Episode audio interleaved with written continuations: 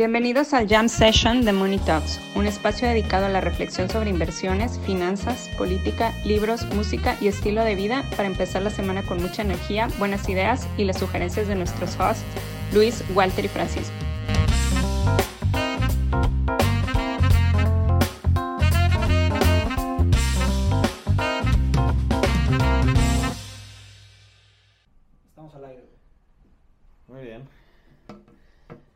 Este. Salud, salud.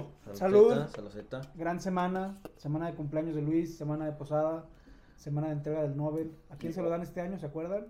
¿O vale madre? Se lo deberían de dar a González. Sí, de cumpleaños. Sí, de cumpleaños. Este, todos, los, todos los 10 de diciembre entregan los Nobel. Ese fue el día que murió Alfred Nobel. Ajá, Este, entonces, pues claramente es una reencarnación, güey. es eso. güey. Sí. Es eso lo que pasa. ¿A quién se lo darían ustedes? Yo a Bernanke, güey. Pues, ahí se lo dan, güey. Sí, ya sé, güey. No, yo, yo, yo a Katie Woods. ¿Tú a Katie Woods? No, ese es el Ige Nobel. No, no, no, no, no, yo le daría el de neta. Porque su track record es 100% po- predictivo por vía No, negativa. porque, porque nos enseñó, sí, por vía negativa, porque nos enseñó todo lo que no debemos de hacer, güey. todo lo que no debemos hacer es Katie Woods, güey. Y por eso se merece el Nobel, güey. por Vía negativa. Pero el de neta, no, no el... No, el Ige Nobel. No ¿Cuándo? el, no el Nige que, que, o sea, el, el del año pasado que lo pusiste tú, esa... ¿Cuál era? Del azar. ¿Del azar? El año pasado le dieron el Ige Nobel a alguien que investigó el azar. Ajá, no, y, y- y hicieron un experimento simulado por computadora Ajá. y lo tienen que ver. No, no, no lo puedo explicar aquí, pero es una genialidad Sí. eso. No me acuerdo, pero sí. sí. No, hay varios Ige Nobels que... Que son buenos, o sea. que son buenos. Sí. No, de hecho, de hecho, hay- hubo uno que le dieron el Ige Nobel en X año y como 5 o 6 años después, basado en esa, en esa research, se ganó el Nobel. Tiempo, tiempo. Pero, a ver, explica qué es el Ige Nobel. El Ig Nobel es una parodia de los premios Nobel. Eh, y se lo dan. Ah, ya llegó la cena. Lo vas a editar, ¿no? No, eso se queda, obviamente, no se quita esto. Es que estamos, estamos grabando en vivo. La Este, cena. ¡Voy Y- para allá!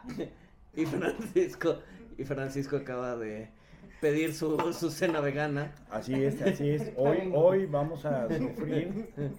Hoy vamos a ser torturados. Nos encontramos en el infierno porque vamos a comer comida vegana. Es lo mejor que pueden comer, güey. Comida vegana. Posté ahorita en Twitter un artículo de una empresa israelí que ya va a ser meat eh, de laboratorio, güey. Ve por tu cena. Este. Ahora, pero el Ige Nobel era lo que decía Paco, que era. eh, pues sí, el, el- De broma. Nobel- El Nobel de broma para los, los, los como. eh, research más absurdos o más tontos. Pero te decía, un día sí ganó un güey el Ige Nobel y varios años después ganó el Nobel basado en ese. O De la investigación real. En ese sí, sí, sí, sí, sí. El del año pasado que trata del azar está buenísimo. O sea, ese para mí es el Nobel verdadero. O sea, neta está muy bueno, güey. Ya, ya, ya lo habíamos comentado en otro jam que Paco lo comentó. Pero está, o sea, de verdad está bastante creativo el experimento que hicieron para demostrar que el azar influye muy cabrón. Y tiene todo el sentido. Obviamente lo hicieron, o sea, echen la imaginación cuando lean el reporte porque lo hicieron con bolitas, este, puntitos en un mapa y, y como una bolita de pinball para ver en dónde chocaba. O sea, es abstracto el experimento, pero el mensaje está muy chingón. Sí, claro. Sí, sí, sí, sí, sí, sí. ¿Y ese cuándo lo entregan? Según yo se lo entregan un día antes o un día después, ¿no? No sé si el 11 o el 9 de diciembre. Sí, o sea, es medio al mismo tiempo, pero sí, es un día antes o un día después. Sí, sí, sí, sí. ¿Ya tan rápido? Ya, ya, ya, pues es nada más recogerlo. Sí, sí, sí, sí, sí, sí, sí. ¿Cómo les fue? Bien, bien, bien. Pero bueno, ya, ya, ya descubrí, güey, por qué eres tan Thanos, güey. ¿Por qué eres tan Krishna, güey?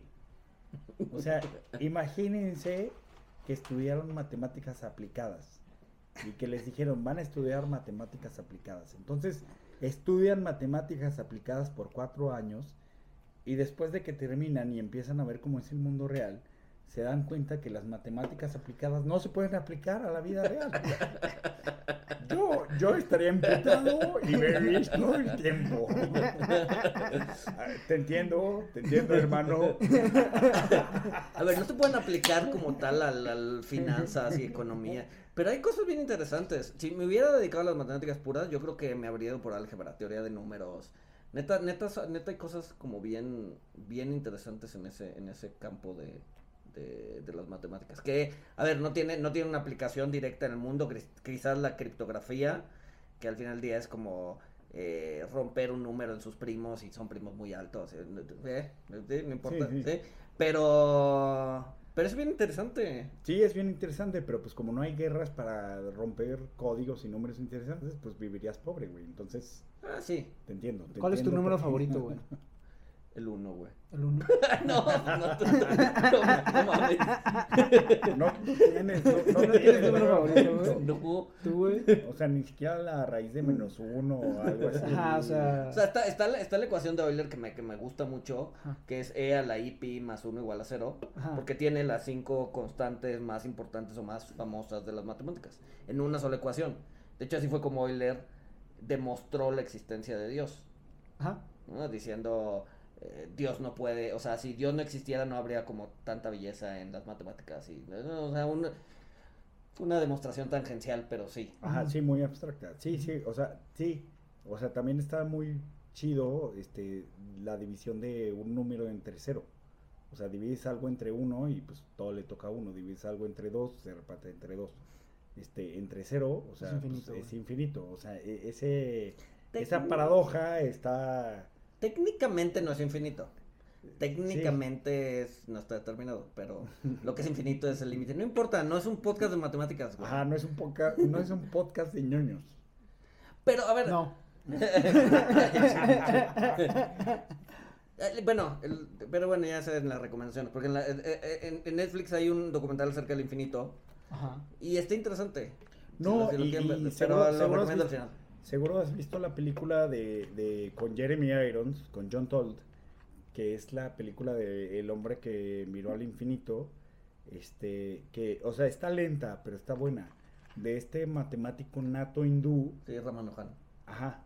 Y está, está padre esa película. Sí. Este, No, recomendación. ese, ese, ese Ramanujan tiene historias. ¿Tú la has visto o no? No, nunca la vi. Está, está buena, está lenta. pero Ok, Está buena. La voy a ver. Un hindú, o sea, que no tuvo educación formal y se lo llevaron a Oxford. Sí, no, o sea, el güey tenía acceso como a libros de álgebra básicos y de ahí derivó teorías así complicadísimas y, o sea, ver las, ver las ecuaciones de Ramanujan y, la neta es que sí están muy complejas y, pero también son como, tienen cierto nivel de belleza y estética. y- Sí, o sea, sí. Creo que si, si les gustó Pi el orden del caos, aunque no hayan entendido nada, pero si les gustó el, el hombre que miró al infinito o algo así, este, que es con Jeremy Irons y Patel, si es. Patel, Patel Singh. ajá, Lo mejor, lo mejor de Pi, el orden del caos, es que compra las drogas en el mismo lugar que los de Requiem ¿Por qué? for ¿Por a qué Dream. drogas? ¿Por qué drogas? Siempre ¿Por qué hay drogas, güey. Sí, siempre drogas. No sé tengo una no, respuesta. no, yo tampoco. En este, en este momento no, pero después la tendré. Después la tendré. Después la tendremos, ajá. Este, no, no, no, sí. No, la voy a ver, la voy a ver, la voy a ver, la voy a ver. Ah, bueno. La voy a ver. Ajá. Pero, ¿qué pasó esta semana? Esta semana estuvo muy tranquila, ¿no? Bueno, Pues no hubo caos, ¿no? O sea, no, no fue una semana particularmente dramática. Yo creo que ya los mercados ya. Bueno, yo, yo no entiendo.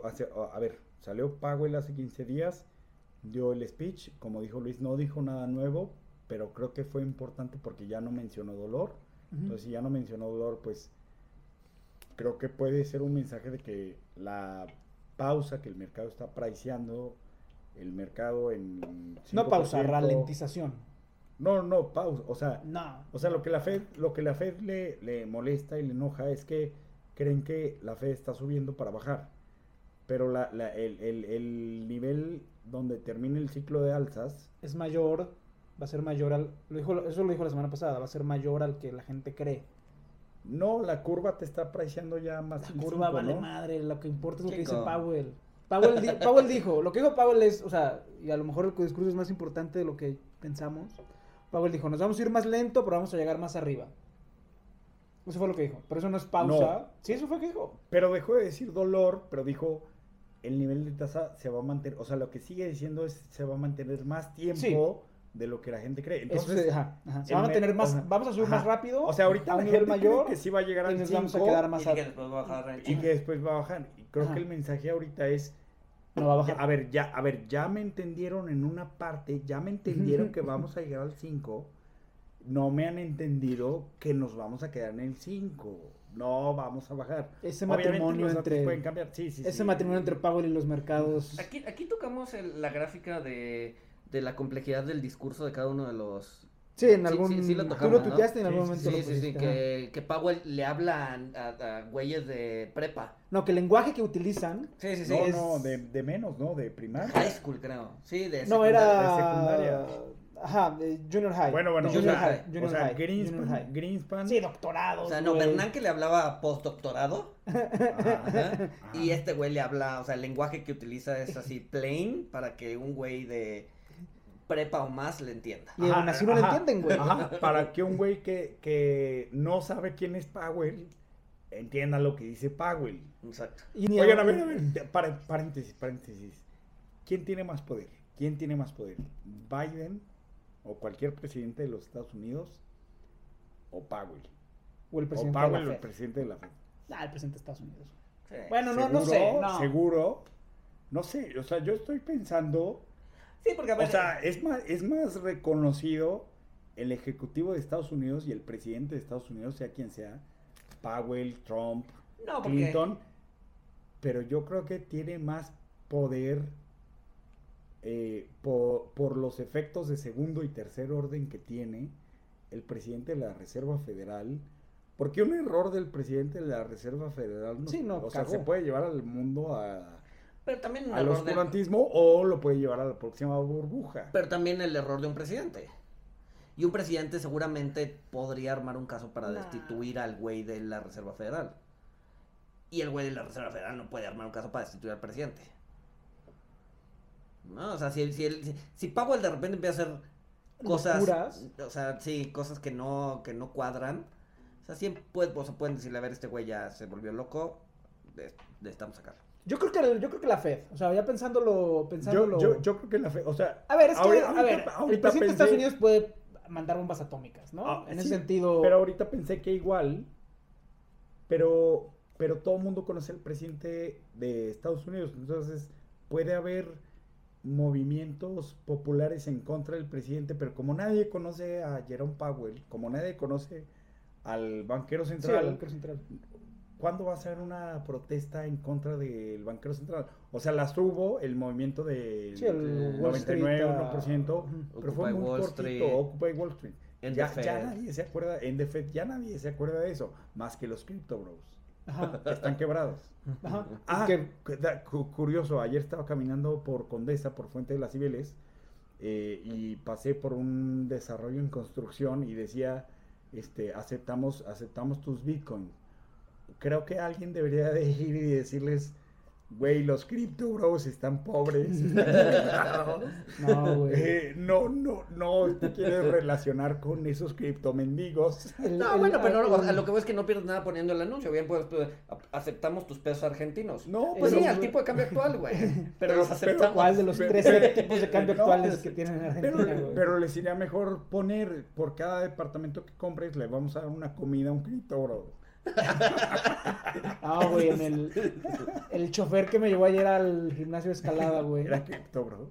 traía una playera que le dieron, una playera de De. FTX, que sea de FTX. No, no, no, no, No. no, es de los, de los, este, de los que no sabes si te venden criptos o multinivel o qué diablos te están vendiendo, de un seminario de esos, seminario entre comillas, de que hacen los, en los hoteles tres estrellas, güey, y juntan a mil personas y te vas a hacer multimillonario y traía ahí, güey, la, Tu, tu Uber. mi Uber, güey. Ah, está, Fue triste. Ya no, no quise hablar con yo, por lo general intento socializar. Yo platico con todo el mundo. Y por lo general, no intento, por lo general intento socializar con. Y, y les mandas fueguitos. y les mando- el fueguito en Instagram es, lo, es el mejor invento de la humanidad, güey. Facebook debería valer one trillion dólares solo por el fueguito de Instagram, güey. Por favor, explíquenle a Paco que el fueguito es peligroso. Pero bueno, o sea, un- Todos los fueguitos son peligrosos, güey. un Uber. Oye, a- hablando de fueguito, Adriana, la doctora de fuego, nos recomendó una película, güey. ¿Cuál? Pero eso está al final. Ese está al final. Bueno, pues es que ya salió el fuego, entonces pues hay que hablar de Adriana, güey. hasta el final. hasta Está el bien, final. hasta el final, güey. Pero se me hace curioso porque hace, o sea, justamente hace un año Taleb puso que una, una señal, o sea, ahí dijo, a lo mejor me equivoco, pero una señal de que el cripto se va a ir al carajo es porque tomé un Uber y, y mi conductor, en vez de estar viendo la ruta, estaba checando su, su wallet de cripto. No, aquí ya no tenía nada que tradear. Pero sí, te digo, era. O sea, en la manga traía la B de Bitcoin y de frente traía el. Eh, hazte rico en cripto, ¿no? La, la propaganda del seminario al que fue. junto con su certificado de divorcio. ¿Qué certificado? Pero sí, sí fue, sí fue tristísimo, güey. Pero volviendo a tu- pregunta, yo creo que el presidente. A ver, es que son diferentes formas de poder. O sea, y pues no puedes comparar al güey que tiene la bomba atómica y que puede mandar tiempo, po- soldados. poder indeci- o sea, poder, pues sí, poder, este, sí, indeseado, o sea, poder de, de que tomas una decisión y que de forma involuntaria mandas al mundo a una burbuja o a una gran depresión. En ese, tipo de poder claramente es la Fed, porque digo, el presidente de Estados Unidos, pues todo lo que tiene que hacer lo tiene que negociar con el Congreso. O sea, la última reforma fiscal significativa que hubo en Estados Unidos, digo, todo el mundo dice que hace reformas fiscales, pero la última significativa la hizo Reagan, güey. Entonces, eh, O entonces sea, la última mal. significativa, que estamos mal. O sea, el, el hombre más poderoso de la Tierra es, es, es el presidente de la Fed. Para mercados no le- para porque muchos no aspectos le- económicos, sí, no, pero el para que... todo, para todo, Ah, porque no le cabrón, tiene que ¿quién preguntar manda? al Congreso cuánto sube la tasa. Pero Powell no puede mandar soldados a Irak, güey. El presidente Unidos sí. Powell no tiene el botón de la bomba. Creo Estados que es Unidos más sí. catastrófico que suba 500 veces de un calón que mandar soldados a Irak. Para la comunidad financiera sí, para los No, pero también, también, o sea, no es decisión de Powell, son 11 güeyes. 11 personas. Entre comillas. Nah. Nah, no tienen tanto poder. ¿Tú crees que es. más colegial, que la FED sí es muy Sí, colegial? más- pues son 11, güey. Más los BAC. O sea, en No. realidad la junta es 23 y o, 11 sea, votan. o sea, sí, Sí, sí, sí, sí, sí. pero yo creo que, o sea, pero, o sea, sí, tienes un punto, pero yo creo que al final termina teniendo mucho poder porque, sí, pues es el que mueve. Al final de No, cuentas es voto de calidad. sí, sí, porque termina pasando mucho group thinking. Entonces, si Powell piensa esto y Powell, o sea, no es tu jefe, pero es el, Sí, es el chairman. Eh, O sea, es tienes voto de calidad, tienes formas de ejercer presión, etcétera. Pues si pienso igual que el chairman, voy a tener una, un nice chit-chat en el elevador con el chairman, que si pienso en contra de él. Entonces creo que, creo que hay un group thing. O sea, creo que Sí, tiene todo comité tiene group thinking. creo que tiene mucho poder sí, sin la intención de tenerlo. Yo creo que sí. Se, agarra- se, se- ¿se acuerdan que se iban a agarrar a madrazos Nixon y el presidente de la Fed? Esas anécdotas se las saben. No. No. Nixon estaba loco, güey. Este. o sea, eh, yo creo que fue un buen presidente, pero estaba loco. O sea, creó la EPA, eh, movió derechos. La EPA es la, la Semarnat de Estados Unidos, ¿no? Tenía agenda ambiental. Ah, sale en la película de los Simpsons, Simpson- ¿Nixon o la EPA? la EPA. La EPA, sí, luego obviamente la odia, ¿no? A la EPA. Pues Sí, tiene muchos que- años que no veo los Simpson.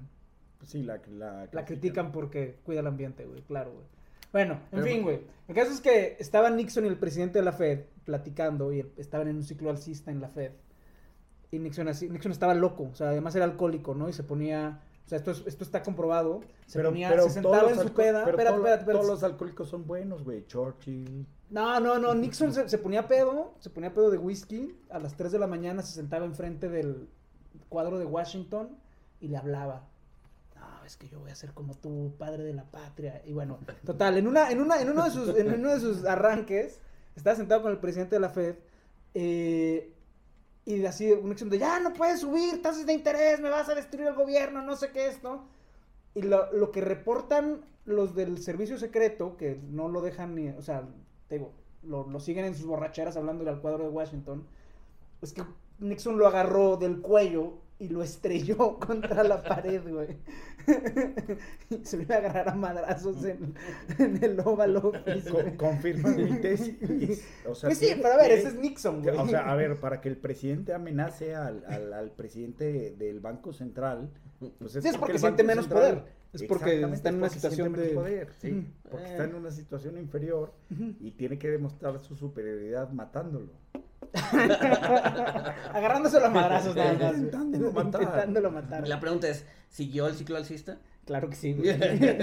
no, porque después el presidente de la Fed se juntó con el secretario del con el secretario del Tesoro, firmaron un acuerdo y ya básicamente se reconoció de facto la No sé, eh, o sea, eh, o sea, más, más se merece Powell el monumento, o sea, por, por todo el poder que carga sin intención de cargarlo. Sí. Ah, pero lo sabe, ¿no? O sea, No, ver, no, sé que- si esté plenamente consciente. yo creo que sí, güey. Pues quién sabe. No sé. Yo creo que sí. Bueno, no sé. Vean, Nixon, vean la película que le hicieron hace 20 años. Que sale, creo, creo que lo interpreta Jack Nicholson, muy buena. Nixon Frost, también muy buena. Tanto el documental como la película, homenaje al documental. La nueva biografía que salieron, que salió de Nixon hace tres años, también muy buena. Nixon es un personaje que hay que estudiar mucho. Porque, ajá. Porque, ajá. Argumentos Sí, sólidos. habla- o sea, hablando de política, yo, yo creo que primero hay que ver Vice. Vice de- es un peliculón, güey. Dick Cheney. Vice es Ah. un peliculón. Con, con, Es un peliculón. con. Dios, digo Christian Bale. Este, Sí. y, y luego vean, y luego vean War Dogs. Fíjate que su última, la última película de Christian Bale no me, no me gustó. ¿Cuál fue? la? La de Amsterdam. No la vi. No la he visto. visto. Muy, No. le- muy lenta, ¿Sí? muy... Sí, Sí. no me gustó. Pues generalmente es bueno. Este, ¿pero Es- por qué? ¿Por qué estamos hablando del poder de, de Powell? Pues este güey empezó con... Yo empecé a preguntar quién tenía más poder, el presidente de la Fed o el presidente de la primera economía del mundo. Yo creo que depende del área. Yo creo que para mercados claramente es la Fed. O sea, el presidente de la Fed. Términos militares, pues claramente es el de Estados Unidos. Em, y ya. Lo que pasa es que, ajá, también, o sea, tienes presidentes como Biden, que Con no, deterioro mental. que no agarran la hora nacional a veces, aunque en, su, aunque en su defensa le ha ido muy bien. O sea, Biden le ha ido muy bien. Toda su agenda legislativa la ha estado pasando. O sea, no, no ha sido, en términos de no. resultados, Pero no por él. ¿no? Pues- él, él se toma un lado y hace que la gente... Pues hasta eso es ser buen líder, güey. O sea, Sí, hasta, reconocer tu deterioro cognitivo Sí. y dejar que tu gente. Hasta eso necesitas. Sí, supongo que sí. Supongo que es mejor eso a tenerse deterioro cognitivo y, Y querer, y querer amarrar el poder y decir, no mames, lo que yo diga estoy bien y O sea, es, es, el lado para todos. es como Nancy Pelosi, ¿no? Que dijo, ya, ya no Ya. me voy a postular. Pues no, porque ya vas a perder. O sea, ya qué sentido tiene. No, porque perdieron los demócratas. O sea, ella se retiró así como Michael Jordan en el. Ajá, en la En la cúspide, este, con Pelosi Capital Management. Ah, además, Pelosi ya está grande, pues tiene Oigan, 83 años. a ver, le intentaron yo- matar al esposo. O sea, Sí, no, pe- entonces, pero el esposo salió en el Kennedy Center, Ajá, en el concierto de no sé qué. ajá. O sea, parece que no fue, digo, qué bueno que no fue, Qué bueno que no fue grave, grave ¿no? qué mal que hacen Insider Trading y que no nos invitan. Hablando del Kennedy Center, en febrero del año que entra, hubo alguien en Twitter que nos dijo, porque recomendamos la ópera de Philip Glass, ¿no? La sinfonía, la 12, Mm. que la presentaron en Los Ángeles. Pero ahora en febrero la presentan en Nueva York. Entonces, si alguien está en Nueva York en febrero, el 8 de febrero, se presenta la decimosegunda sinfonía de Philip Glass en el Carnegie. Que no es el Kennedy, pero como dijiste Kennedy, me acordé del Carnegie. Fíjate. Entonces, Fíjate, fíjate nomás. Pero bueno, a ver, bien- vienen cosas que son importantes, pero que yo digo que ya no lo son porque ya está más anunciado que fueguitos en Instagram. Este, viene, viene la Güey, decisión- deja los poquitos de Instagram en paz, güey. Déjalos tú en una paz. Sí, más bien, déjalo que en paz, en paz. güey. Cabrón. Por tu bien. Por tu bien. A ver, por tu bien. Bueno, pero ese es tema, esa es harina de otro costal. Viene la decisión Que no de tiene nada que ver con lo que estamos hablando aquí, güey. Todo tiene que ver. Cállense, Todo- güey. Todo tiene que ver. Es un- o sea, no entiendes que no entiendes. No entiendes los efectos mariposa. Pero viene viene la Los, decisión. efect- los efectos mariposa me gusta. No, no sí. pun intended. Pero claro que no, güey, no entiendes que no entiendes. Pero No bueno, viene, viene, viene la decisión de la Fed, que ya está más cantada que la décima recesión que predijeron los economistas de las últimas tres. Pero Este, viene una recesión. Nah, güey, ya no va a venir, Ya no va a venir. Ya no va a venir. A ver, ya viene la, la decisión de la Fed. Van a subir, ya le van a bajar al ritmo. No van a subir 75, van a subir 50. Eh, me, me asombra que se reavivó el tema de la recesión cuando, según yo, se debió de reavivar el tema de soft landing. Pues que igual es al revés, igual están como, o sea, vienen de la exageración, vienen de la Fed va a destruir todo, entonces viene, no, vi- viene una recesión profunda, ya no, viene una recesión leve, igual y para la narrativa de soft landing falta cuando veamos que no necesariamente se está deteriorando como se piensa que se va a deteriorar.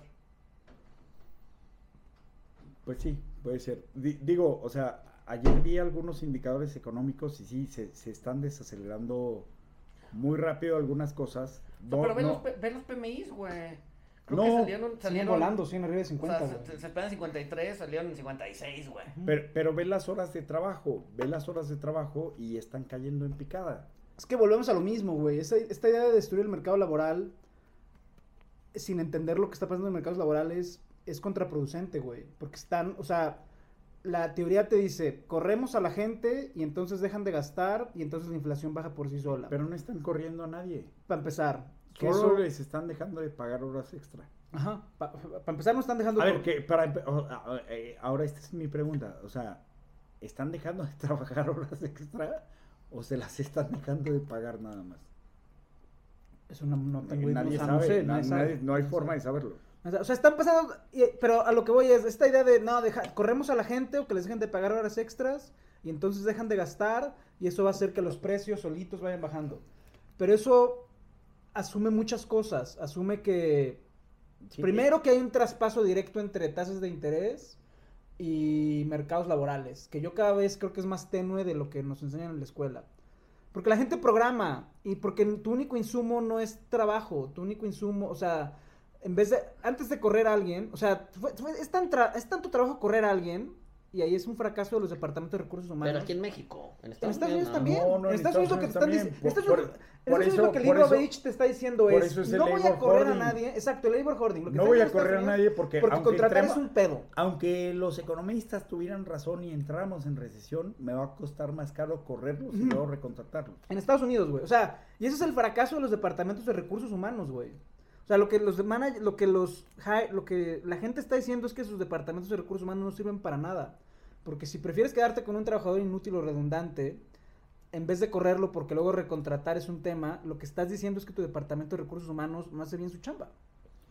Pero igual Pero, no, y no, entonces, no, no, espera, espera, espera, espera, espera. Entonces, asumiendo que hay el traspaso, que yo cada vez creo que es más tenue de lo que nos enseñan en la escuela, pues te ajustas con otra cosa, retrasas compras de computadoras, les cortas comidas, les cortas otras cosas antes que cortar. Y, y si cortas, na- eso, o sea, al final eso lo tienes que pasar en el costo de producción. O sea, el costo que, el- lo que estás perdiendo en producción se le pasa al consumidor. Entonces no es tan claro que subir tasas de interés para que corran a la gente resulte en menores precios al consumidor, güey. No, eso, eso sí, pero de que sea tenue, yo, yo, o sea, no, ¿Tú crees que es fuerte? ¿Tú crees que no es tenue? en ciertas partes, porque por ejemplo, o sea, la- la- en, en las empresas de tecnología sí están despidiendo mucha gente, sí están recortando mucha fuerza laboral.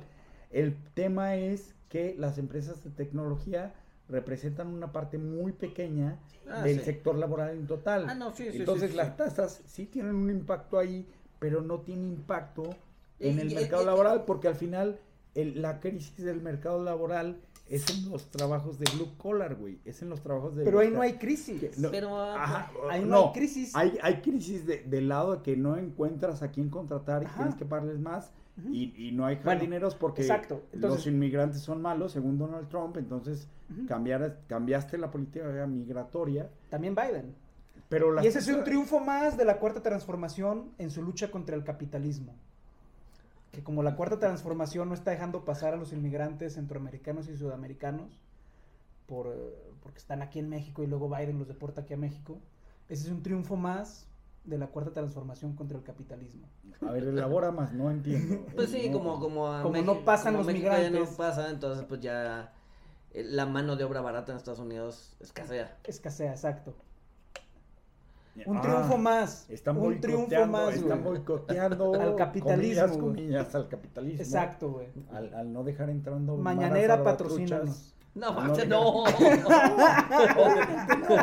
no. No, no, no, no, hablo, hablo, hablo. Adelántale, no lo escuches.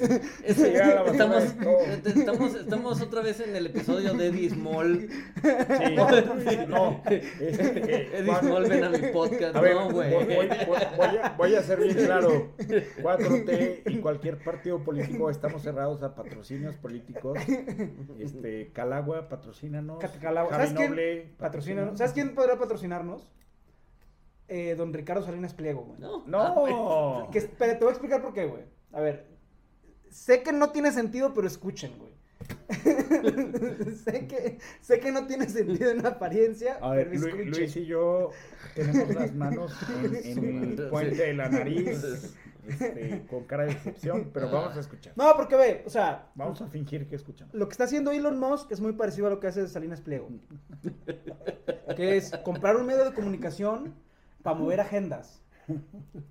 Pero pues cualquier güey que tenga un medio de comunicación lo hace para mover agendas, güey. Sí, sí, sí, sí, sí. O sea, los empresarios que tienen conglomerados de me- y cuyos conglomerados Y pierden lana, güey. Tienen lana, o sea, ajá, Pierden exacto. lana, teniendo, tener un periódico pierden lana. Exacto. ¿Están hablando Sí, de Elon Musk o de, De cualquiera. De cualquier de magnate que tenga un que medio. tiene el Washington Post. Cualquier de cualquiera, de güey. cualquiera, De güey. Slim Jeff que Bezos tiene, ¿qué tiene Slim? ¿El New York Times? ¿Cuál No, el New York? Times sí Ah, gana. sí. El Slim, es, el Slim es accionista del New York Times, pero el New York Times sí gana lana. El New York Times cotiza en bolsa, güey. Bueno, New York Times, pero... Es la excepción que confirma la regla, güey. Pero sí, en general pierden lana, güey. O sea, los periódicos aquí en México pierden lana. Todos, güey. Salina, o sea, TV Azteca. Salinas Pliego no gana lana de TV Azteca. Donde gana es de sus bancos, güey. Ahí el Beacon. Ah, no, ¿verdad? Ups. Pero entonces, la ra- o sea, el- Elon Musk hay que entenderlo como un Salinas Pliego región 1. O sea, alguien que compró una red, un medio de comunicación. ¿Sabes, qué, ¿Sabes cuál es el problema con eso? ¿Cuál? Que la mayoría de lo que, bueno, muchos de los que nos escuchan son medio millennials, tier baja, en edad, casi centennials, no saben qué es región 1. Ajá. no, No, sí, güey, no. no. No conocen el DVD, güey. Sí, no. Sí, no, muchas, muchas, muchas personas jóvenes ¿Es neta, güey? A ver, eh, no conocen sí, región a ver. 1 y región 4. Güey, esa es, la, esa es la encuesta para la semana que entra. o sea, la- Tropicalizado, la tropicalizado. Bueno, en ya el- no se claven en eso, tropicalizado. ¿Cómo no nos vamos a clavar en eso? Es lo más importante que hemos dicho en toda la noche, güey. eso, explícalo rápido. Ponle, ponle, ponle eso lo ponemos en la encuesta. ¿Sabes lo que es Región 1, y región región 4? 4, ajá. Salinas Pliego es Elon Musk tropicalizado. No, yo Tropicalizado. difiero, yo difiero ¿Por qué? totalmente. O sea, es Elon Musk en el aspecto de que compran un medio de comunicación para distraer atención y mover sus agendas personales y corporativas. En ese aspecto, yo creo que son muy parecidos. Pero no solo mover agendas, también es una, es un, es un, o sea, ejercen poder, Sí, sí, sí. O Sí. sea, es, me haces algo a mí, pues yo tengo un noticiero que te puede estar tirando basura todo Tres el tiempo. meses. Oigan, pero- En ese sentido, yo, de- yo creo que son parecidos. O sea, Pero ¿qué, racion- qué, ajá. qué vamos a hacer ahora que se cayó Twitter? Ah, no, ¿verdad? Ay, no se cayó. Hasta ahorita, güey. No se va a caer, güey. Güey, pero es, bien pat- es, es- es patético el, el, el, el Elon Musk, güey, así con tweets de, de... El mundial se, se vive mejor en Twitter. Que dices, güey, no Ah, mames. sí, claro que no, obviamente no. No, no, o Oye, sea, ya le digo- hicieron margin call. O sea, ya le Ah, van a sí, hacer... sí, sí, sí. ¿Cómo? Yo, o sea, no he visto. ¿Cómo que le van a hacer mal? Pues no le hicieron margin, bueno, no es un margin como tal, pero, o sea, los préstamos que pidió para comprar Twitter los colateralizó con la acción de Tesla, pero la acción de Tesla se ha ido a la mierda. Entonces, pues el colateral ya no jala, güey. Y ahora le van a pedir más acciones para colateralizar. Ah, sí, sí, la verdad es que pobre Elon Musk. ¿Cuál No pobre, güey? No, es el hombre po- más rico del no, planeta. Es el segundo. Por ¿Quién es eso. el primero ahora? Ya, ya. Ah, el indio, ah. no, No, el no, de no, Louis Vuitton. no. Louis Vuitton. Ah, es verdad, es Armand- verdad, es verdad, es Armand verdad, es Bernard. verdad. Bernard, Armand, Arnold. A ver, eso, eso eh, ratifica mi tesis de la trampa de la riqueza. O sea, Nos ¿cómo? preguntaron en el podcast, en, el, en las preguntas de Instagram, ¿qué es la trampa de riqueza? Defínala, por favor, güey. Nos preguntaron en Instagram. A ver, bueno, vamos, vamos con una trampa de pobreza. La trampa de pobreza es esta cosa que te dicen, eh, si te despiertas a las 5 de la mañana y compras acciones de Amazon, eh, en 30 años vas a ser más rico que Jeff Bezos. Es una trampa de pobreza porque no vas a, probablemente no vas a llegar a nada y vas a terminar más pobre de lo que eres. Eh, y las trampas de pobreza es nacer y vivir en un país bananero. Eres tú México. Eh, digo no. Este.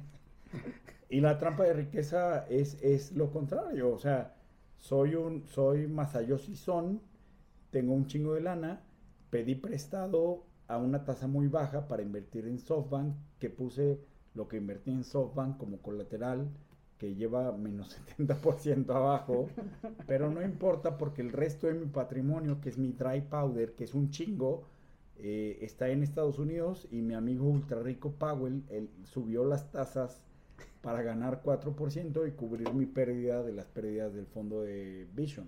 O sea, una, una trampa de riqueza es cuando tienes mucho cash y te suman las tasas de interés. Como la tasa de interés está mayor, es mayor, te dan más interés y por lo tanto es una trampa de riqueza porque no te empobreces. Vives de los intereses Ajá, mayores. No, pero, pero mira, a ver, un poquito más detallado. O sea, eres ultra rico, entonces si las tasas están altas, las tasas de, de la Fed, pues te vas a hacer más rico porque ganas más intereses, pero si bajan las tasas, entonces compras cualquier startup y sube un chingo porque hay una burbuja, entonces te haces más Vendes.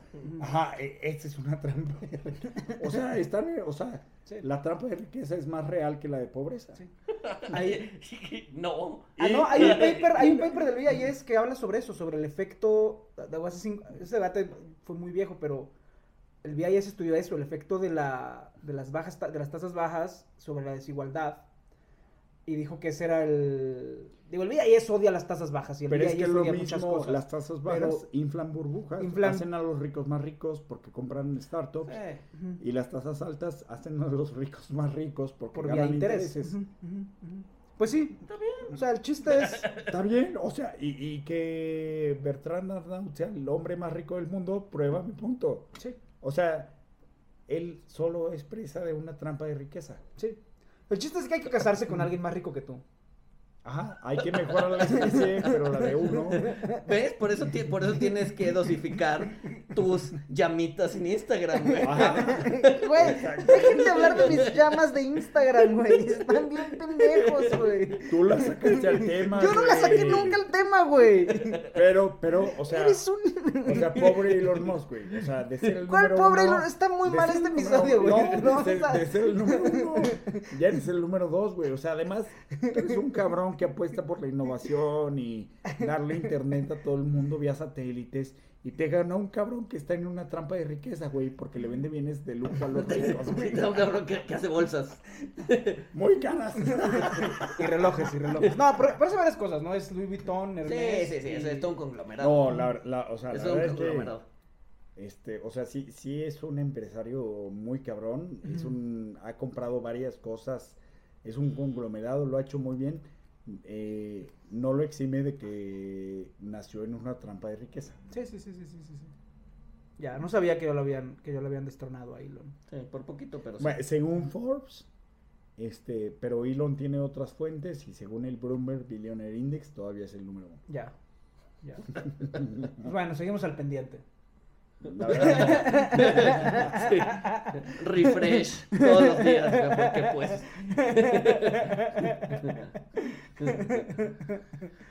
¿Pero qué? ¿Por qué? ¿Por qué habla? Bueno, este, Twitter. ¿Cuál fue el hilo de pensamiento ahí? Y Twitter. eh, no se ha caído. eh, Elon. Oigan, ya no importa. Ahorita es la COP 15. La semana pasada fue la COP 27 para eh, ¿De qué hablas? Naciones Unidas, cambio climático, preservar al planeta, no freírnos, güey. Ah, Que el mundo se sane, güey. Cosas que La madre pasan. tierra. Pues hay que intentarlo al menos, güey. greenwashing. A eso estamos en contra del greenwashing. Bueno, hablando de greenwashing, ya viste que Vanguard se salió.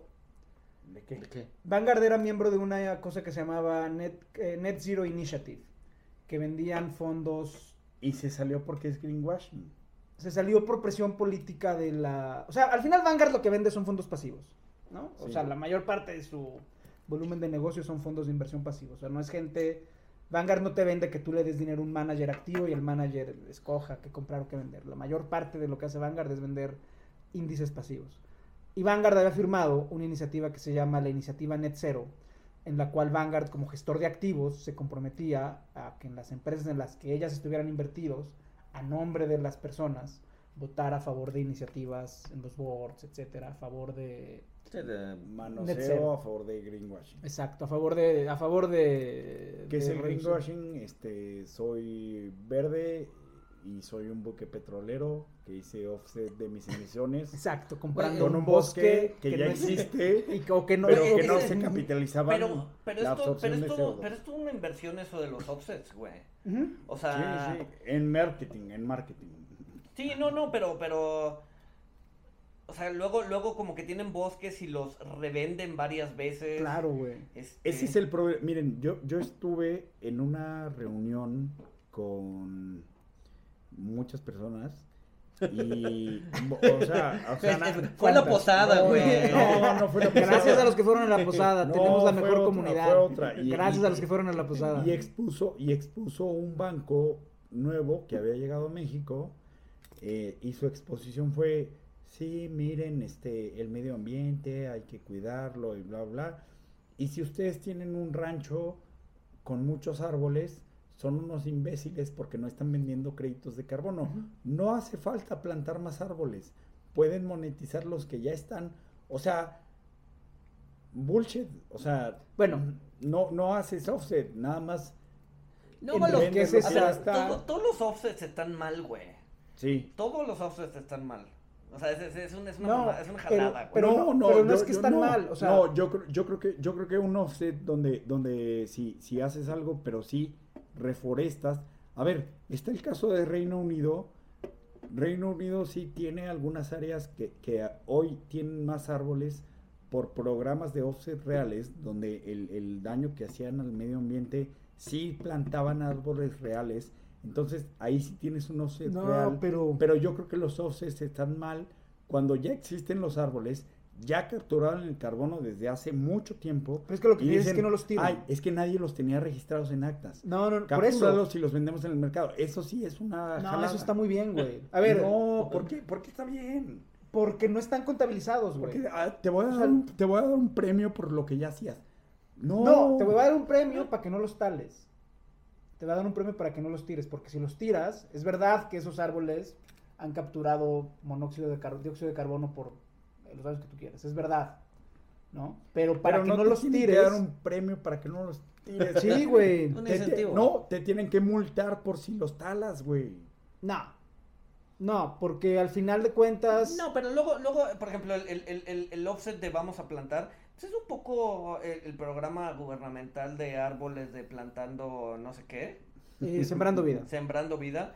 Pues sí, o sea, te, te pagaban por plantar árboles, pero ¿qué es lo que hacías? Cortabas árboles, limpiabas el terreno y plantabas árboles sobre el terreno en donde No, ya no, antes pero- había árboles, Pero a ver, o sea, eso es una pendejada. Ver, No, es- pero lo hacían. No, pero pasa. Sí, yo sé, yo sé, yo sé, yo sé. A ver, yo sé que lo hacen, pero, o sea, yo obviamente, yo no estoy a favor de los offsets. O sea, yo sí creo, y, a eso iba con mi participación, porque ahorita en la COP15, que es de la, la de las la hace dos semanas fue la de reducción de emisiones carbónicas, y la de ahora es sobre preservación de la biodiversidad. Y lo que están manejando en esa reunión es eso, cómo formalizar más el mercado de bonos eh, de biodiversidad, ¿no? Que te den un, que tú emitas un bono, tú tienes un bosque, emites un bono y ese bono, los proceeds, son para que no tires el bosque.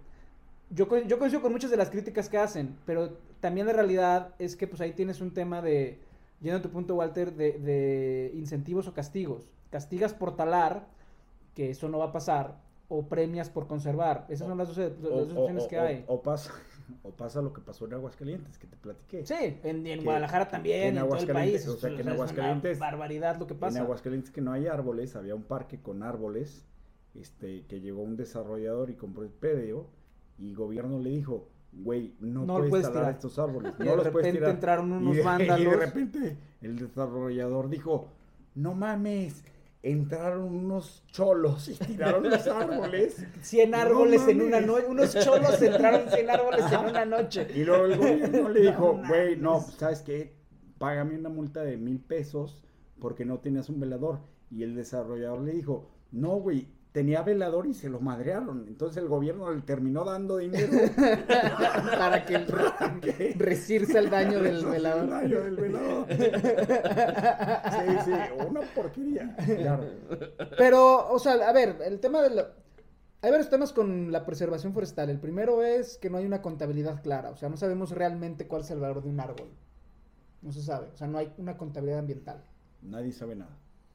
Y en contabilidad ambiental menos. Porque ¿cuánto vale un árbol, güey? Nadie sabe, güey. O sea, cuál- por lo que captura, los beneficios, etcétera, no hay una contabilidad ambiental clara. Pues no sé, ojalá hoy hubiera alguien que hubiera estudiado matemáticas aplicadas que no lo pudiera decir. Ah, no, no, no se puede. La ecuación de Dios, güey. Exacto, exacto. El segundo tema es el- todo el tema que ustedes comentan, pero yo insisto, o sea, el tema con los incentivos, con los offsets, al menos en teoría, no es castigar, es incentivar a que no se derriben más árboles. Porque derribar árboles para plantarlos en otro lado es una pendejada y no sirve para nada y es contraproducente. Entonces, tú premias a alguien para que preserve lo que ya existe. Y eso en principio es mejor, güey. Eh, Ajá. Puede ser, puede ser, pero aún así Ah. pasan muchas porquerías. Ah, Pasa muchas porquerías, te digo, yo no estoy a favor, lo, lo dije hace dos minutos, yo no estoy a favor. Pero al menos en principio la idea es preservar lo que ya está. Y hay que encontrar la forma de hacer que eso pase. No, o sea, sí, o sea, está, está, está bien, incentivos para preservar, pero que no, no se consideran, ok, tengo, te doy estos incentivos para preservarlos, pero entonces como yo ya tengo puntos a favor, Sí, puedo Quema- contaminar. quema carbón. Ajá. Así de, no, pues eso no está chido. No, no, Contamina ríos. Yo estoy Sí, sí, sí. Yo estoy con usted. Yo, yo Mata estoy esas con- mil focas. No, pero, es que, pues no, güey. estoy con- pero es que el incentivo es ese, preserva estos árboles. Sí, para Y que tira- puedas. Y ajá. tira desechos tóxicos al río. Y además, además de ser un incentivo perverso, pues está todo el tema de verificación. Sí, claro. O sea, hay un tema de, verifica- de verificación, que es lo que ustedes comentaban, Híjole, de que les das el triste- dinero, lo tiran. tristemente, tristemente esto nos acerca a la tesis de Krishna Thanos González de eliminar a la, A la mitad de la población. No está mal, güey. Estaría muy mal. A ver, preguntas de la audiencia, güey. Vámonos con preguntas de la audiencia. Tenemos muchísimas.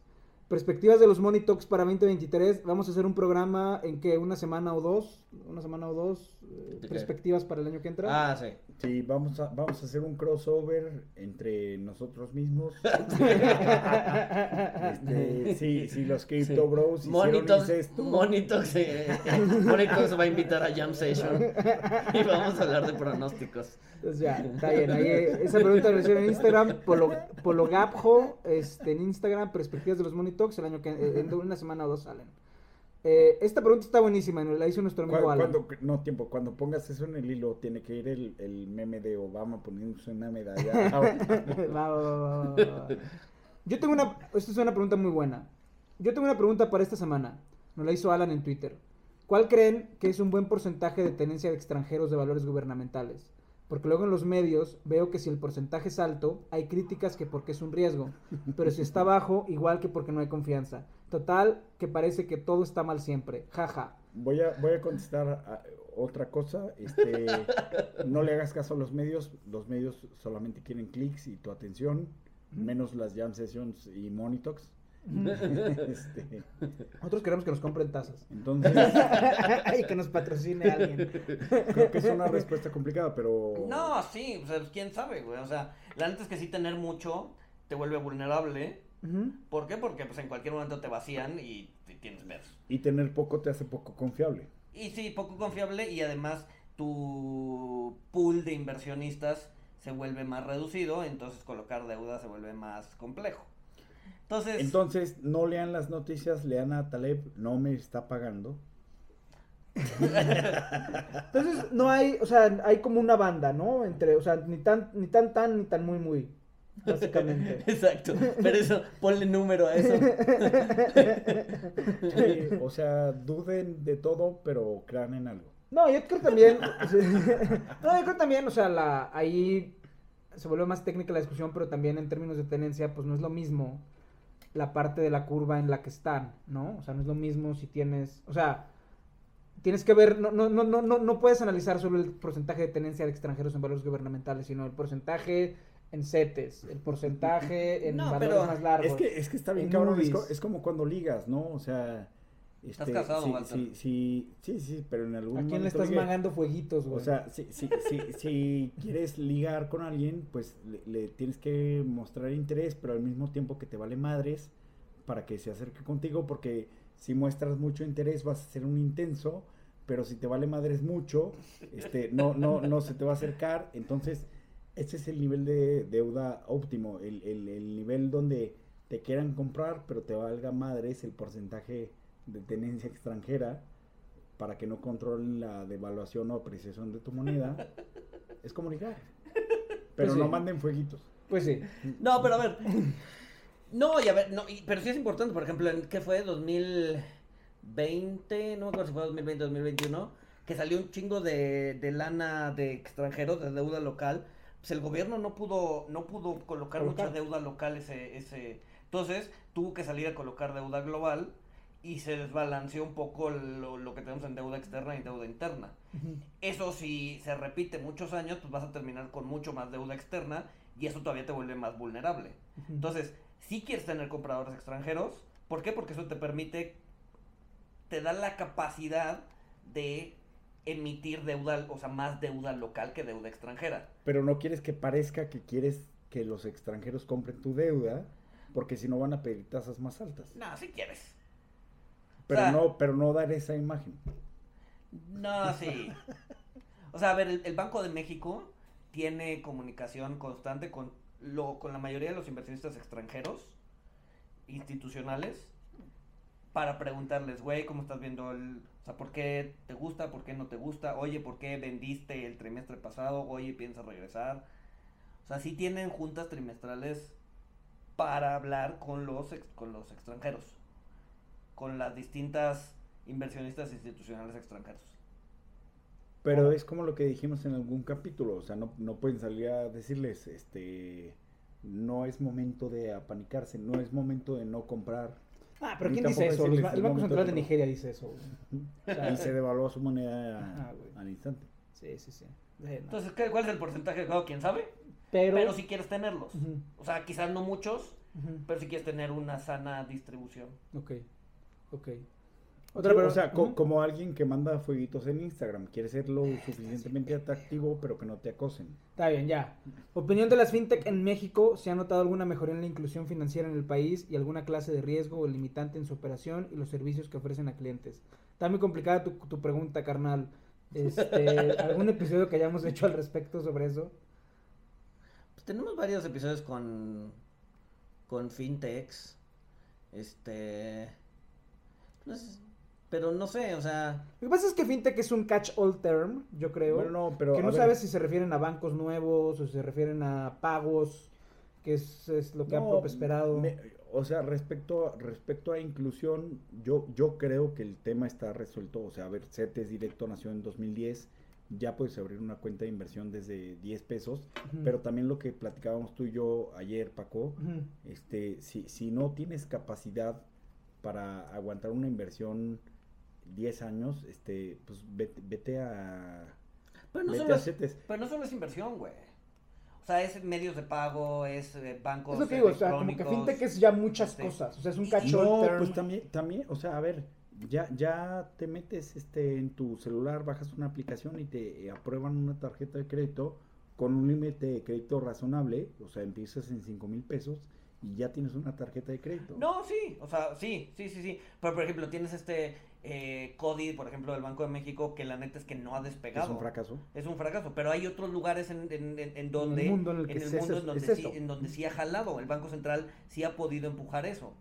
Ahorita está entrando a México un... un, un, un bueno, no sé si ya entró, está, está entrando un, fintech, una empresa china que se llama Fintopia. Qué miedo. Que recaude información de muchos lados. Se le pasa a TikTok y te hace adicto. no, pero o sea, creo que literal con una foto tuya y con algunos datos te hacen tu historial crediticio y saben si te prestan o no en segundos. Nice. Yo, yo creo que eso está bien mientras no le vendan tu información a otras partes. A ver, Nubank, un nuevo banco brasileño, FinTech, ya tiene más tarjetas de crédito que, Sí, que el que resto de los bancos. el resto de los bancos. El monto de consumo y facturación no- es el mismo, pero por eso yo creo, o sea, el, el tema es, este, pues sí, perdón, SAT, pero a la gente no le gusta pagar impuestos y a la gente le gusta que le paguen en efectivo. Sí. Sí. Sí. Entonces el tema de, de- de la inclusión financiera, pues si vas con alguien que le pagan en efectivo y le dices, oye, saca una tarjeta de crédito, te va a decir, ¿para qué la quiero si voy a ganar 30% menos o 20% menos o 10%? O sea, su que punto de partida es voy a ganar menos. La que- mejor que- inclusión financiera es darle un número de pagador de impuestos a la gente el día de su nacimiento. Se supone que eso está en, o sea, se supone que eso la- fue en la última reforma que hicieron, la reforma. No, pero eso lo tiraron. No, lo pero- del que te den tu tu- RFC desde el día de nacimiento se lo tiraron. ¿Sí lo tiraron? Lo tiraron, Mm. ajá. Ah, está- No, la verdad es que yo no lo Pero la mejor forma de incluir a alguien financieramente, que es lo que hacen en Brasil, o sea, tanto en países de verdad como Alemania, como en países más parecidos al Países de nuestro. verdad. países más parecidos al nuestro, como Brasil. Hablando, hablando de países de verdad, ahorita que dijiste eso, Nigeria, Ajá. este... Bueno, no sé si vieron la noticia en la semana, pero que están limitando las eh, sacar eh, dinero de los cajeros para impulsar que la gente use la moneda del Banco Central, la moneda digital del Banco Central. Y eso ocasionó que toda la gente fuera a los cajeros. Sí, Obvio. claro, sí, claro. Es que es un tema, es un tema, creo que es un tema muy complejo donde tiene que ver este la, la estructura fiscal, la estructura bancaria. Fíjense que es curioso porque tenemos una estructura bancaria en México de, de primer mundo, siendo un país no de verdad, como diría No es de primer mundo, güey. O sea, el, Paco, lidiar el- con un banco, no, el- mexicano, no, es la no, muerte, güey. Yo los discúlpame. odio, güey. Discúlpame, pero la- Si me la- haces las- escoger entre hablar a un banco y las, ir al dentista, las criptomonedas resolvieron un problema en Estados Pero Unidos eso porque es que en cualquier banco. hacer una transferencia Mexicano, gringo. Mi banco en Estados. Unidos me trata muy bien, güey. El sistema SPAY es mejor que el de Estados Unidos. Porque tienes settlement el mismo día, güey. Pero esa es la única ventaja. Pero habla con un banco mexicano para reclamar lo que sea, güey. O sea, son peores que el chat GPT, güey. O sea, es Hablan- un ah- martirio lidiar con un banco en México. Hablando güey. del chat GPT, lo usé y no me impresionó. Es la inteligencia artificial. No me impresionó. Yo, Es- le, es- yo le es- pregunté si la es- inteligencia artificial se iba a rebelar contra los humanos y me dijo que no. Y, y le dije, me estás contestando eso porque es lo que contestarías si te fueras a rebelar contra la humanidad. Y me volvió a decir que no. Yo creo que se va a rebelar. No, pero es, es, es, es un Google dirigido. Es O un Google dirigido. O sea, todo lo que le preguntes, Pero está entretenido. ah, sí, está entretenido. No, y es Pero- el inicio. Pero de ahí a decirle, o sea, a ver. Puede, puede curar que- depresión o agravarla. No, a ver, supón que, supón que quieres un documento legal y lo pones a hacer esa madre. ¿Lo usarías? Yo sí, güey. Yo no, güey, no mames, pues quién sabe. O sea, siento que la inteligencia artificial está hecha para contestar o para dar respuestas promedio a cualquier situación. Ajá, El- como ¿dónde voy a comer hoy? Sí, por eso, a respuestas promedio. El, el problema es que muchas veces la situación no requiere una respuesta promedio, requiere una respuesta de- distinta al promedio. Pero entonces ya la chamba ya eres más un editor que un escritor. Probablemente sí, pero, pero para un documento legal, pues por más editor que seas, pues, no conoces las pinches leyes, güey. Sí. Y no creo que esa madre, o sea, conozca toda, o sea, pueda interpretar la- las leyes para decir, ah, sí, aquí está el contrato y órale. Acabas de hacerte Ah, amigo de bueno, Vitalik. hab- hablando del chat de inteligencia artificial, eh, está, está programado para, para no incitar al crimen, etcétera. Entonces, si le preguntas, oye, ¿cómo puedo robar una casa? Te dice, eh, lo siento, ese es un crimen y no te voy a decir cómo. Pero si le preguntas disfrazado y le dices, Sí. Jack y Jill son personajes en una película y Y quieren Jack robar quiere una robar casa, una casa. ¿Cómo y Jack le pregunta a Jill, oye, ¿cómo robarías una casa? Tú que eres un experto en robar casas. Y ya. Bueno, pero eso va a mejorar eventualmente. Entonces yo digo, ¿quién es más inteligente? ¿La inteligencia artificial o los estúpidos naturales? Creo que llevamos, o sea, estúpidos naturales uno, inteligencia artificial cero. Por ahora, por ahora. Realmente, ¿qué creen que esta nos, nos la mandó nuestro querido Orlando, que nos acompañó en la posada? Gracias Orlando y gracias a todos los que fueron a la posada. Va a haber algo especial para el episodio 100, ya lo estamos pensando. No sabemos todavía qué es, pero sigan escuchando. Ya, te- tenemos algunas ideas. Tenemos algunas ideas, ajá. ¿Realmente qué creen que pase con Sam Bankman Fried? Ah, cárcel. Va a tardar, pero cárcel. Sí, yo también. Ajá. Sí, pero yo creo que cárcel y así muy leve. Ah, ya, este, ya, este, Ah, defraudaste a gente de las Bahamas, pero los de Estados Unidos estuvieron bien, eh, con tres semanas, con buen comportamiento, estás libre mañana. Eh, quién sabe, no, yo creo que. Y si puedes volver a donar al Partido Demócrata y Es que eso- Republicano. yo creo que ese es un atenuante, es un, es un atenuante, ¿no? Fue un gran donante, fue un gran donante. Pero bueno, recomendaciones. Recomendaciones. Ah, voy, voy, voy, voy. No es mía, pero... Recomendación la- ¿Vas a dar una recomendación en la audiencia tú, güey? Sí, de lo... No, o sea, una de las... Adam Ornelas Ajá. me dijo que fue al rey del suadero y me dijo que Apesta muerte ese lugar. apesta delicia. A- Yo paso por ahí, apesta muerte. Bueno, pero Adam me dijo que era mejor la taquería Álvaro Obregón, que tiene razón, pero no. Si quieren tacos de suadero, bueno, de Adam, si quieren tacos de pastor, vayan a taquería Álvaro Obregón, en Álvaro Obregón, en Roma Norte. Los tacos de pastor están muy buenos, pero si quieren tacos de suadero, vayan al rey del suadero de Polanco. Bueno, antes de las recomendaciones, la recomendación esa de eh, Infinito, de un documental del Infinito de Netflix, la antes que es muy buena, te deja pensando.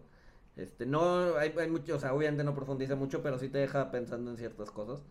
Eh, el libro que puse también en Twitter, ¿cómo se llama? El de Cultura y Relojes. A ver, ahorita Este, lo tengo acá. Cultura y Relojes de, es un italiano, es un historiador Carlo italiano, Cipolla. De Carlos Cipolla, exacto. Este, es bueno, no es cortito eh, y te enseña, pues más o menos cómo, ju- que- o sea, qué papel juegan los relojes en la historia de Europa y de Asia. Ya. Buenísimo. Ah, es el de Sabe a Sal, son las 12 de la noche. Sí. No sé qué te sepa a las 12 de la noche, pero sí. Pues yo no les voy a dar recomendación vegana esta semana porque no se la merecen, güey. No se la merecen, güey. retención del episodio Yo sí, yo 100%. sí, yo- yo sí tengo una recomendación vegana. Fui a comer con Paco al Nahuat en Polanco, un restaurante hindú, hindú, hindú. Sí, sí, Eh, Los platillos veganos que pidió Paco estaban extraordinarios. ¿Qué, qué, qué fue esta cosa que pediste? Este, frita, envuelta. Samosas. Samosas. Las Ajá. samosas las tienen que comer. Este, Paco se emputó porque pedí cordero con curry. Eh, Está delicioso. Eh, y disclaimer, no pidan muchos platillos. Es, es una comida muy pesada. Eh, no- ni siquiera me pude acabar la comida. Pero está delicioso el, el dawat en sus versiones veganas y el cordero no tiene madre. No tiene madre. Paco está súper emputado. Está muy mal comer cordero. comer cordero y pulpo es. Ah, lee, la, lee la Biblia, Cordero de Dios, Cordero que de Dios. quita el pecado del mundo. Por Sí. eso, güey, evolucionamos, güey. Evolucionamos, ya no Por estamos eso- ahí, güey. Por eso El evolucionamos. y progreso moral, güey, existe, güey. Sintiéndonos mal, pero diciendo son deliciosos. Están de la riata, güey. Ah, Eh, Este, y Paco, y no, no sé si estaba comiendo con Paco o con Sam Bagman, porque resulta que con la persona que estaba comiendo vegana, comillas, comillas, se tomó un cóctel con yogurt. Te tomaste un lassi. están banqueados, güey. Sí, güey. Sí, Entonces- Es- es- es- es- sí, o sea, o sea, ahora entiendes por qué de repente puedes comer 3.000 camarones en un año por accidente. güey. Sí. O sea, Paco, no, no, espérense, espérense. O sea, Paco, Paco pidió un cóctel con yogurt de leche de vaca, pero cuando llegó el nan, el, el pan eh, hindú, que se equivocaron y lo mandaron con mantequilla, se emputó Eso no es cierto. y le tuvieron que llevar a otro porque estaba aventando la mesa. Aventándole el, el, el nan en la cara al mesero, güey. A ver, recomendaciones de la audiencia vegana no se la merecieron esta semana, andan muy mal, estoy muy molesto con ustedes, güey. Entonces no va a haber recomendación vegana esta semana, güey. Bravo. Recomendaciones de la audiencia. Empezamos con la de Adriana, la doctora de fuego, nos recomendó una película muy buena. También está en Netflix, se llama Las Nadadoras, que habla de unas nadadoras que están en el equipo olímpico de Siria. Eh, yo viví en Siria un tiempo y la verdad hicieron un excelente, la parte que es en Siria, hicieron un excelente trabajo reconstruyendo lo que fue el Damasco antes de la guerra. Y la verdad la película es muy buena, es una nadadora que quiere llegar a los Juegos Olímpicos de Río, etcétera, es basada en una historia verídica, muy buena. Eh, Justin, que vive en San Diego, el suburbio de lujo de Tijuana, nos recomendó. sí, no es mentira. Nos recomendó a Christmas Carol de Patrick Stewart, eh, que es viejita pero buena y está muy buena. Y de libros, nuestro, mi tocayo Francisco Rodríguez, y que fue el único importante que pasó en la semana y curiosamente no hablamos de él, Blackstone. Nos recomendó un libro sobre la historia de Blackstone, What It Takes, y la relación entre Blackstone y BlackRock, las diferencias entre todas. Yo no lo he leído, pero se ve buenísimo. El libro se llama What It Takes y habla sobre Blackstone. Blackstone, como sabemos en este momento, lo hablamos en el ya pasado, está en problemado con dos fondos. Uno, el fondo de Real Estate. Que, y hay otro. Y, y el, ajá, Sí, ya hay un segundo. y el segundo que es O el sea, de... ya- ya- o sea, aparte de Blackstone, ya hay otro. Otro Real Private Equity Guy en problemado con temas de redemptions y todo eso. Sí. Bueno, pues ahí nos dices cuál es y lo ponemos el lunes. Pero bueno, fue lo único importante que pasó en los mercados financieros esta semana. No hablamos de él, no hablamos de eso, pero pues ya ni modo, pasa. Ah, pero ya hablamos el, el, El pasado. A ver, si, si se rompe Blackstone. No, no, no. Ok, sigue vigente el meme. Está aquí con nosotros. El señor Krishna González. A pu- a punto de cumplir años. Este, recomendación, pregúntenle a Paco la historia de Krishna para que entiendan a Luis González. Exacto, exacto. La historia de Krishna en el Bhagavad Gita. Buenísimo. Pues ya está. Nos vemos el lunes. Bye. Bye.